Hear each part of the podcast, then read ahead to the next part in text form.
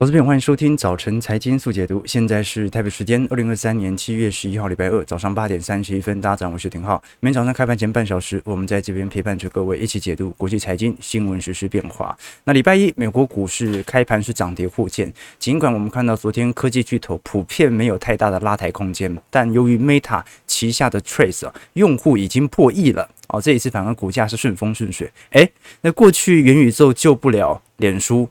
这个 AI 感觉对于脸书也题材的拉抬效果也有限，结果居然现在是 Threads 这个救了脸书的股价，有可能吗？我们后续再来从脸书公布二季度的财报来做一些追踪。但至少我们可以观察到，因为礼拜三和礼拜四，美国即将公布六月份的消费者物价指数 CPI。和生产者物价指数 PPI 这些报告呢，都会让本月底的联准会 FOMC 的利率政策路径以及未来衰退的风险来做一个呃比较宏观的研判。但我们至少可以观察到，在美国公布之前，中国已经公布了啊六月份的 CPI，CPI 零呐。PPI 仍然是负值，那换句话说，中国几乎已经确定在今年二季度进入到全面通缩。那么我们再来观察一下这种通缩的环境，如果财政央行的宽松力道都还在实施当中，那么是不是真的是进入长期通缩，还是顶多是进入一个显著的景气下行周期哦？哦，上一次日本通缩一缩就缩了三十年，那中国市场会不会重蹈覆辙呢？待会我们来做一些追踪和留意。我们先从本周大家最为关注的这几项经济数据以外，大家更为关注的另外一项数据就是财报面，因为我们都很清楚，过去股票市场涨这么多，市场有一大批投资人真正担心的，并不是说这些总金数据的好或坏。啊，毕竟总金数据它虽然呃有可能会有优于预期或者低于预期，但是至少。它有一个趋势性，那就是通膨在下滑，那景气的复苏期可能即将到来。我们顶多就担心通膨下滑速度有一点慢，所以呢，联准会的升息时间拉长。但至少它从景气面来看，也不是多坏的消息嘛。好，它是可控的。而真正我们观察到，过去基期已经拉得非常高的，啊，现在必须要缴出非常亮丽财报的，往往就是美国股市的财报。我们这一次可以观察到，彭博社针对过去三百四十六名。受访者来针对财报季表达一些想法。那基本上，过去一段时间，我们都很清楚。财报周一开始，一定是本周的银行股优先打头阵。那我们可以观察到，如果对于机构投资人来讲啊，有百分之五十四点七，老实说，对于接下来的经济展望会不会伤害到银行股的股票，多数都是抱持赞同的。换句话说，大家都认为银行股财报出来不会多亮丽。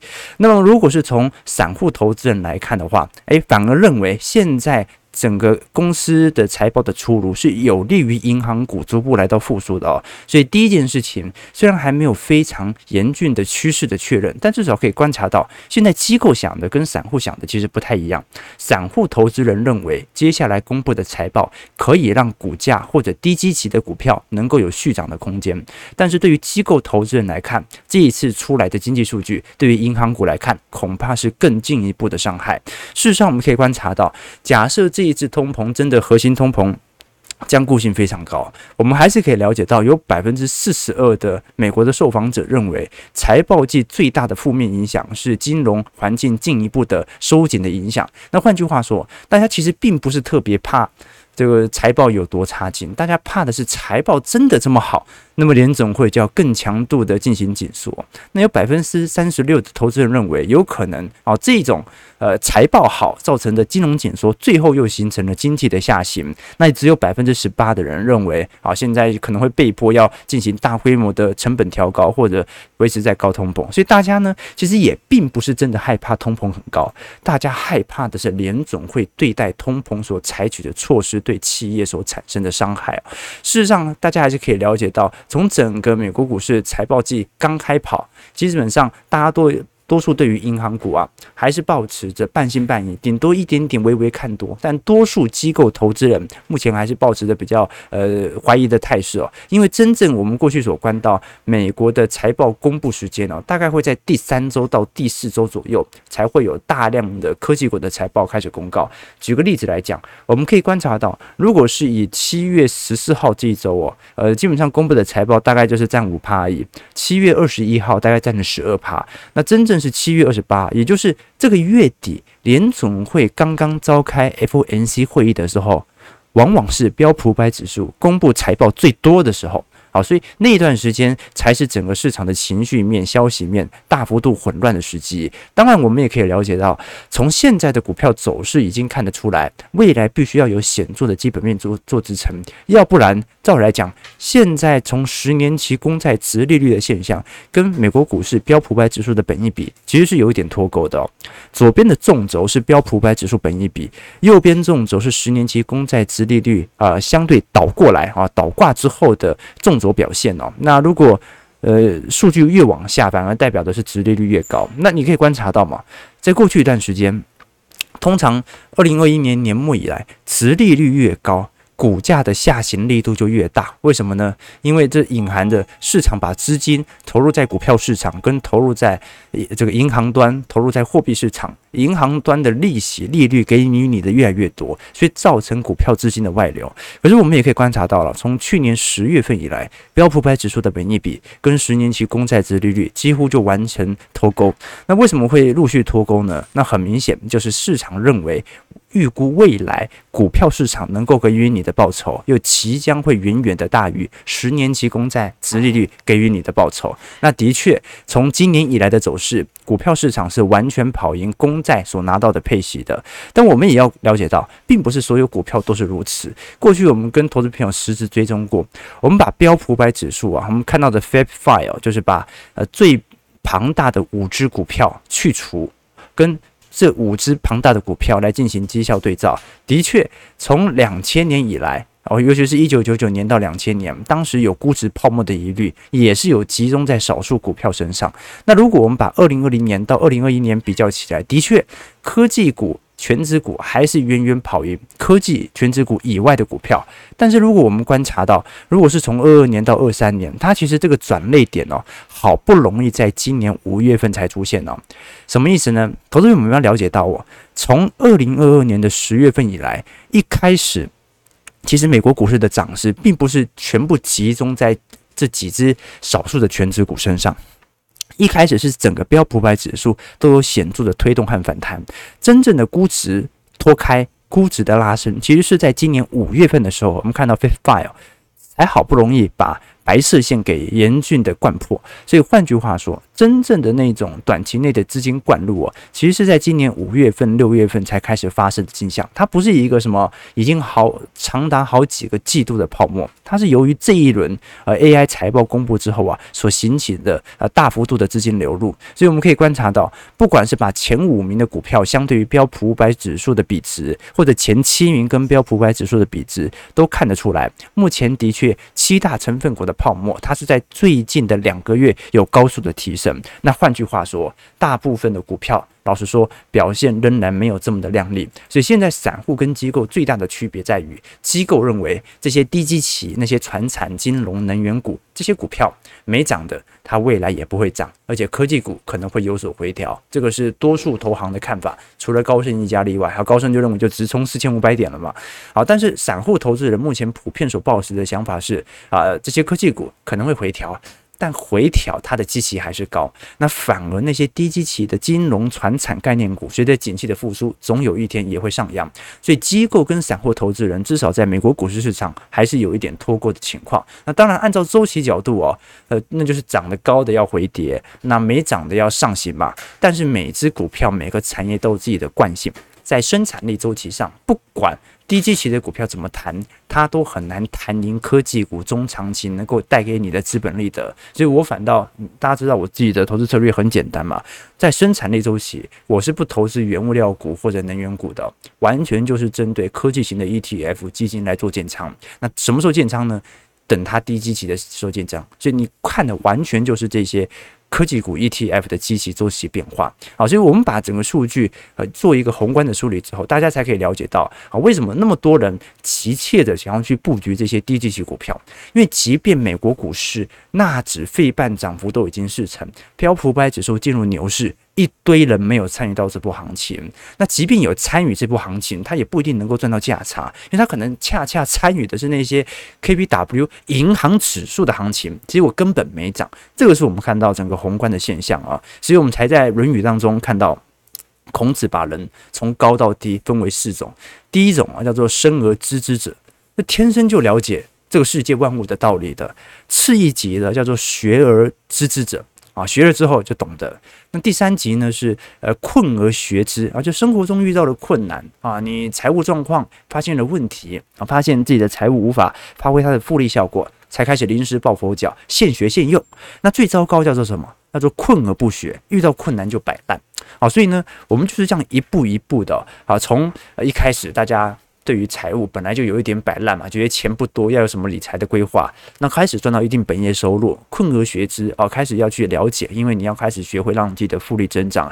到学而知之者，到学了之后懂。那当然，我们一辈子无法达到生而知之啊，天生就懂很困难。但是呢，我们就对这个世界保持着某种好奇心，用这种宏观的数据和资料来佐证我们的投资方向是对的还是错的。好了，那不管如何，我们可以观察到整个美国股市的概况，从基基本面而言呢、第三季照理来讲应该要有不错亮丽的表现。就算没有不错亮丽的表现，它的拐点也应该要有适度的出现。事实上，我们从标普五百指数，如果是从年增率的 EPS 来做观察，呃，如果是从总 EPS 哦，其实二季度是最为差劲的啊，就是年增率应该是有一个非常明显的下行阶段。可是我们仔细看一下左下角。的 EPS 的年增率预估图哦，如果你看灰色区块，灰色区块是把能源股给扣除的话，那基本上二季度的表现应该会比一季度好。好，所以投资朋友这个时候要关注了。有时候你看整个总体跟看个体而言，它就是会有这样的脱钩。这是标普百指数，我们都很清楚啊。从总体而言，它一定会被能源股给拖累。能源股由于原油价格、能源价格的走皮啊，它肯定有非常显著的。营业利益大幅的滑落，但是从科技业的角度而言，如果我们把能源股去除的话，应该就会有显著的上行。所以，投资朋友，你投资标普百指数，跟你投资道琼，跟你投资费半。跟你投资纳指，它就是不一样的逻辑，因为各自反映股票的财报不同，这个是我们要特别来做一些留意的。那不管如何啦，二季度啊，应该是标普五百指数最坏的时机，三季度应该就会有显著的拉升效果。那换句话说啊，在三季度的财测，大家应该要看到不错的表现。如果没有看到，那股票就会有一点涨过头的疑虑。那如果是从纯粹科技股的表现的话，那就不只要啊由衰退往复苏，而是要大好。为什么呢？因为去年第四季其实就已经是科技股获利表现同比年增率最差的时间了。今年一、二季度照投行的预估值都必须有显著的攀升效果。事实上，我们从 EPS 的修正比例啊，现在预估拉抬幅度最快的应该是属于通讯服务类股啊，再来像是公用事业或者信息科技类、必须消费类品等等哦，应该都会有显著的拉升。那我们到时候就来观察一下整体财报的变化。事实上，EPS 衰退到现在，呃，真的是美国股市两样钱啊！就能源股、金融股是的确受到的压力承压是非常大的，但是科技股。普遍表现不错，可是呢，也不是说所有科技股表现的不错。哎呀，其实还是很多中小型的科技股表现还是很差劲啊，根本就没有任何的拉抬空间哦。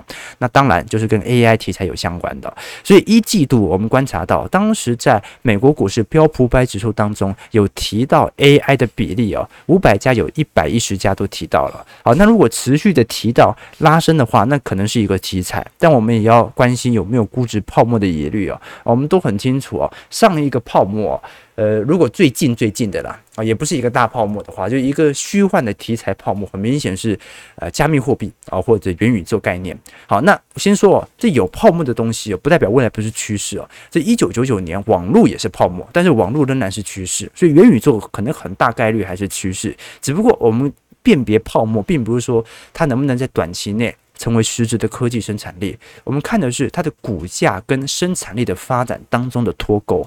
如果它的股价推得很高，但是没有获利跟上来的话，没有元宇宙部门的收益啊，那压力就会很大。那为什么我们说 AI 到目前为止哦，还没有那种典型的泡沫征兆呢？第一，因为真的现在中小型股自己提到自己有 AI 能力的其实不多。那就算台厂很多伺服器都说跟 AI 有关，那我们心里也知道，那个是属于硬体部门的 ODM 厂，它还是跟景气挂钩的嘛。那真正跟 AI 具有显著股价反应的，其实就是辉达。那我们就来观察了。如果这一波的二季度，因为他当时把二季度财测获利提高百分之五十啊，如果辉达啊调高了财测，这一次财报的确也亮丽，它就是涨真的，AI 题材就是玩真的，因为有获利面跟上吧。如果二季度表现也没多好，然后大家都预估台场，你看台厂那么多伺服器，股价涨多高啊？哎。那就有泡沫疑虑的存在，那股价就有必须被迫的回调，这个是我们至少可以观察到的现象了。那换句话说，整个二零二三年其实从年初以来，基本上 EPS 还是一个下行格局，但是二季度就会看到绝对低点。那如果把能源股去除，去年第四季，二零二二年的第四季就是财报最为差劲的时机，这个是我们可以观察到的方向。好了，那现在的问题哦，从全球总经面来看。就是投资人的心理预期的落差。就照理来讲哦，现在是一个衰退周期到复苏周期哦，所以这段时间老实说，呃，不应不应该急着升息，你应该等到扩张周期再来进行升息。但是由于过去供应链所引起的通膨危机，让联总会始终到现在还在一个升息循环。那现在最大的一个问题就在于哦，即便我们都很清楚，市场已经开始有那种慢慢追价的心态，从六月中旬开始出现了，但是从很多种经的数据啊，我们始终看得出来啊，对于市场的避险情绪哦。感觉起来啊，仍然没有那种呃大幅退却的迹象存在啊。我举个例子啊，第一件事情是从美元来看，我们观察美元走势的变化。事实上，美元走势从今年以来虽然没有陆续的大幅破底哦，但是还是走在一个相对疲惫的区间。我们来观察美国商品期货交易所委员会 CFTC，这是我们过去观察小标普的指标哦。现在针对美元的净空头的头寸哦，大概是两万份左右哦，一周前。是多少呢？是五千一百九十六份，突然增加了四倍。哦，那呃，美元今年是下跌一点六趴啦。可是我们可以观察到有趣的迹象，那就是市场上现在针对美元的做空情绪哦，又开始慢慢的出现了。那我们过去都跟投资朋友提过，这个美元通常现在市场上的呃做空情绪大概有分为两种啦。因为美元它有一个呃，我们过去分享过美元微笑理论哦。就是美元如果要走升，有两种模板。第一种呢是联准会高强度升息，那通常隐含着当下的其经济形势过好或者通膨过高的时机，所以它要升息啊。那美元升息那就值钱了嘛。那另外一种呢，往往是极端的相反，就是美国经济极坏，爆发全球恐慌性危机，金融危机即将发酵了，网络泡沫破灭。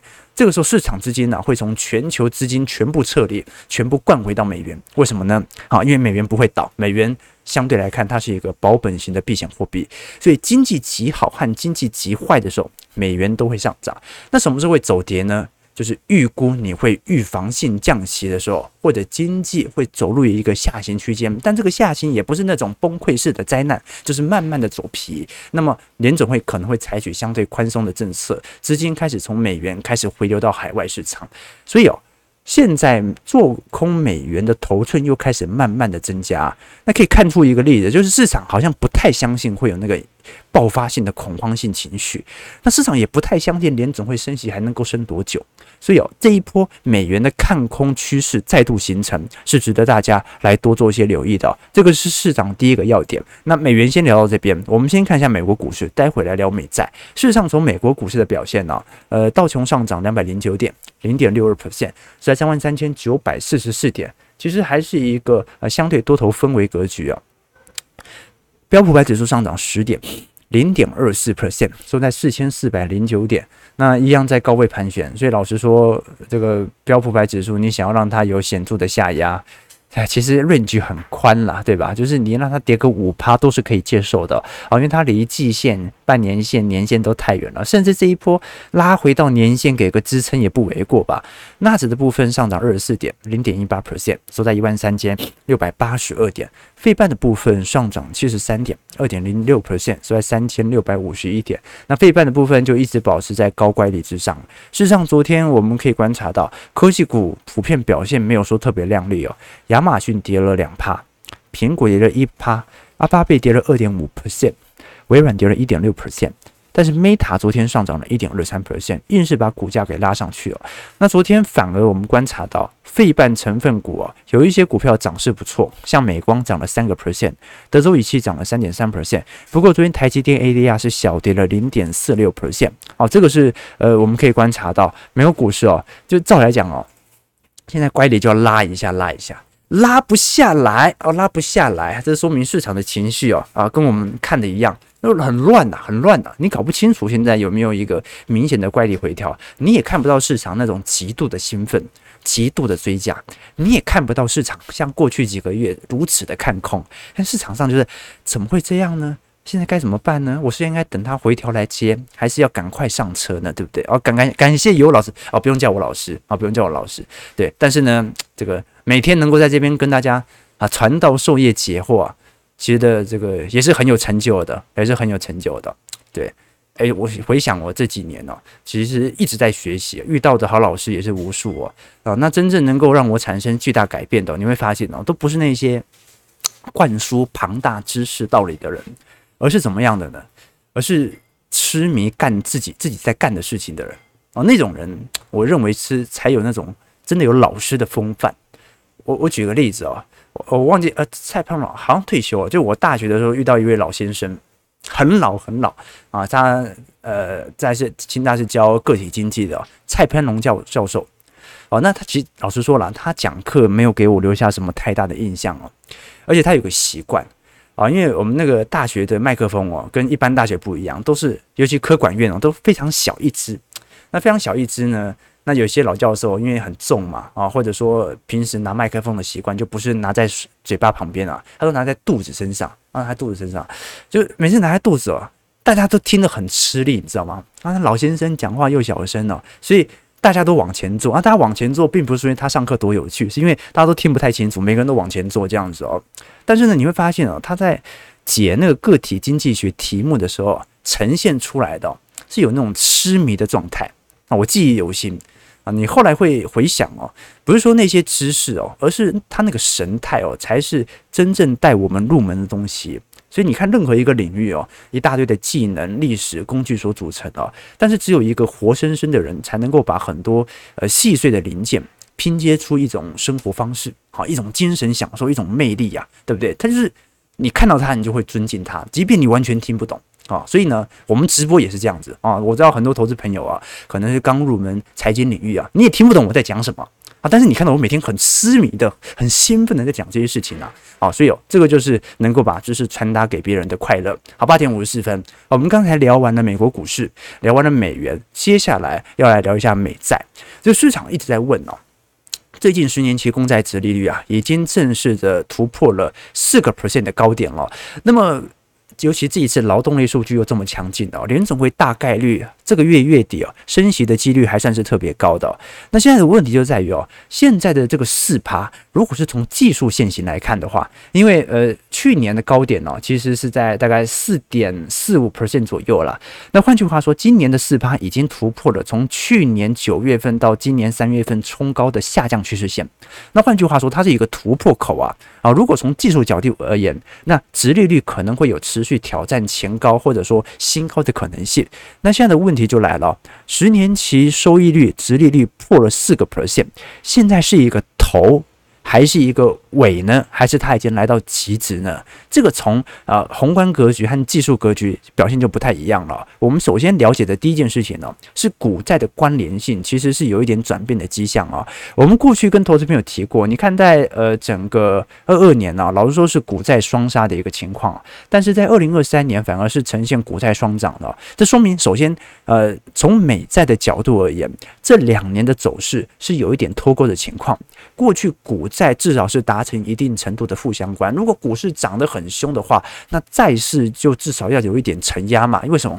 因为大量的债券资金投入到股市嘛，因为股市能够给予你的报酬更高。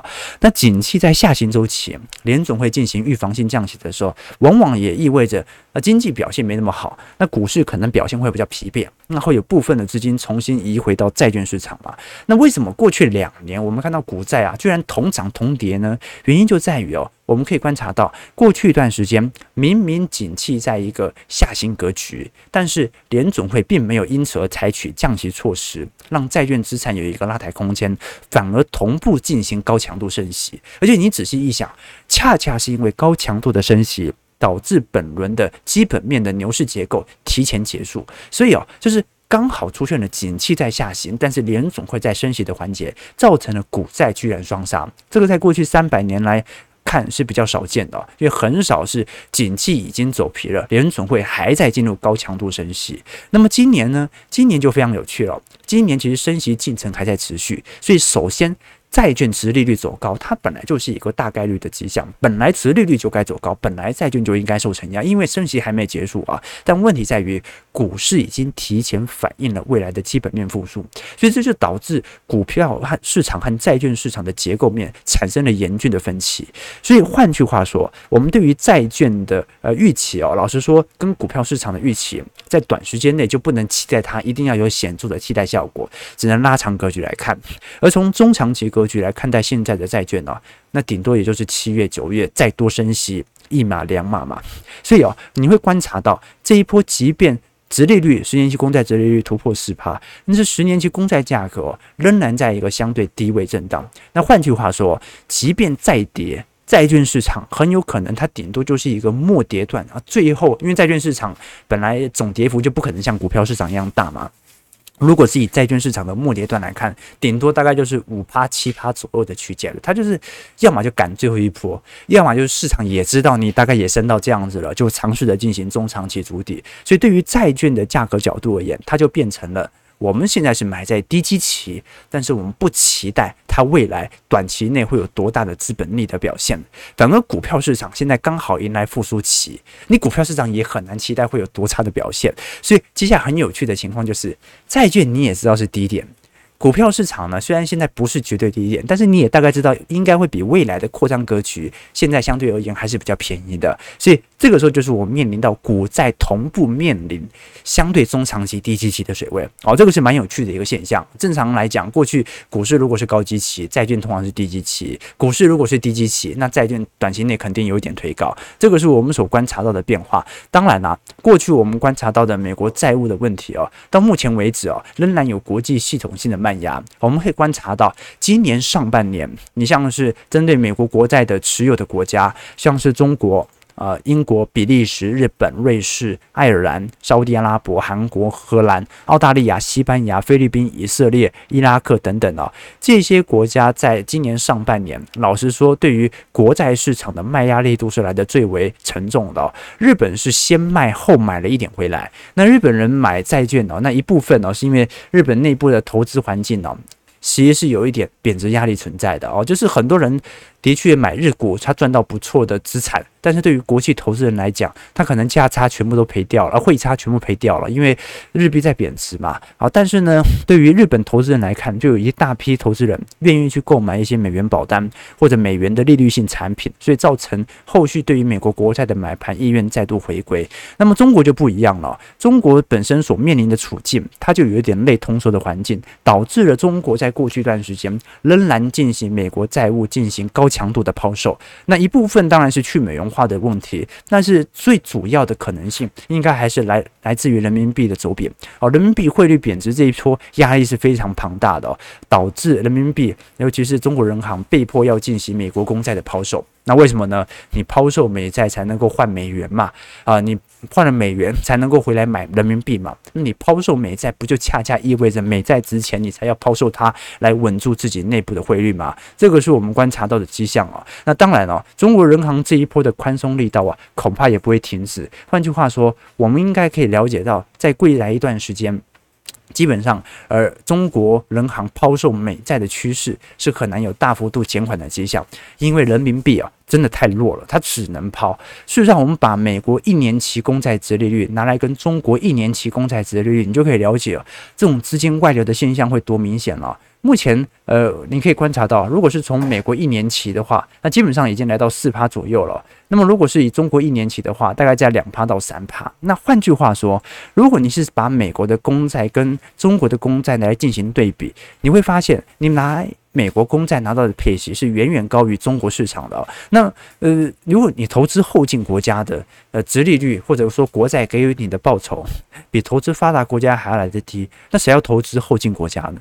因为后进国家你的基期比较低嘛，所以你要给我更多的报酬啊。啊，你既然是乐色债，你就要给我乐色债该有的高值利率嘛。你既然是后进国家，就要给我后进国家该有的值利率。结果现在人家最发达的市场拿到的值利率还比你高啊，所以这个是资金外流的主要原因。那事实上，中国现在最极大的问题是内部的 CPI 和 PPI 变化。我们可以观察到，中国 CPI 六月份是零啊，PPI 是负五个 percent 啊，也就是生产面是全链通缩，那么消费面是进入到。通刚通缩的格局，那换句话说，整个六月份的中国经济形势啊是非常离谱的差劲的啊，几乎是市场上毫无任何的消费意愿。那我们还是要再来观察一下其他数据。今天因为时间有限了，最后看一下台北股市。台北股市昨天收盘下跌十一点，不过值得观察的是汇价了，因为汇价昨天又贬破新低了，啊，贬到三十一点三八五。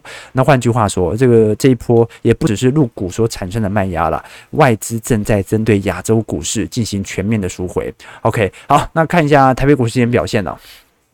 台北股市，哎，今天大涨了一百八十点，今天量能稍微有一点放大了，哦，接近到三千八百亿、三千九百亿了，啊，但说因外资又进行系统单的调节，那看得出来了，呃，我觉得大概率还是赎回可能性比较高，可能要一直赎回到今年八月、九月，整个联总会升息概况大势底定以后啊，才会有新一波的回流，要不然。那很明显嘛，现在针对整个亚洲系统单的回流，它就是在以防联准会针对接下来几个礼拜的数据啊，采取过于鹰派的看法，使得市场资金到时候大幅回流，那它就提前进行部件嘛。好，台北股市现在上涨一百七十点，量能一样，好，大概三千八、三千九百亿啊。今天收在一万六千八百二十四点。我们看一下投资朋友的几个提问，OK，的确。啊啊！不要叫老师，要叫彭于晏啊！没错，没错，没错啊！叫叫叫叫于晏就好。而且 我不会相信的，我不会相信的啊！OK 啊，这个对，但我们两个额头都蛮……我对美债没兴趣，美债滞销，求中国帮帮忙。那不一定啊，中国才要抛售美债，求美国人帮帮忙。因为人民币贬很凶啊！OK OK 好 OK 啊啊！大家大家都跟小编问好是吧？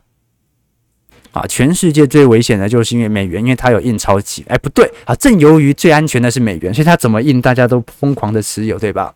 啊，这个是一个长议题啦。当然啦，这个对于美元崩溃论始终都有想法。可是我们也要知道，罗马不是一天造成的，它也不是一天毁灭的，对吧？所以，呃，也许你看得到，呃，或者说，也许美元中有崩溃的一天，还不一定在你这一代看得到啊，对吧？OK，所以我们投资哦，还是要认知到，人的投资都是有尺度的。啊，那为什么凯因斯说以后怎么办？以后就再说嘛。为什么？因为现在就已经够困难了，以后的问题就交给以后的人来决定吧。九点零四分，感谢各位今天参与。如果喜欢我们节目，就帮我们订阅、按赞、加分享。那我们就明天早上八点半，早晨财经速解读再相见。祝各位投资朋友开盘顺利，操盘愉快。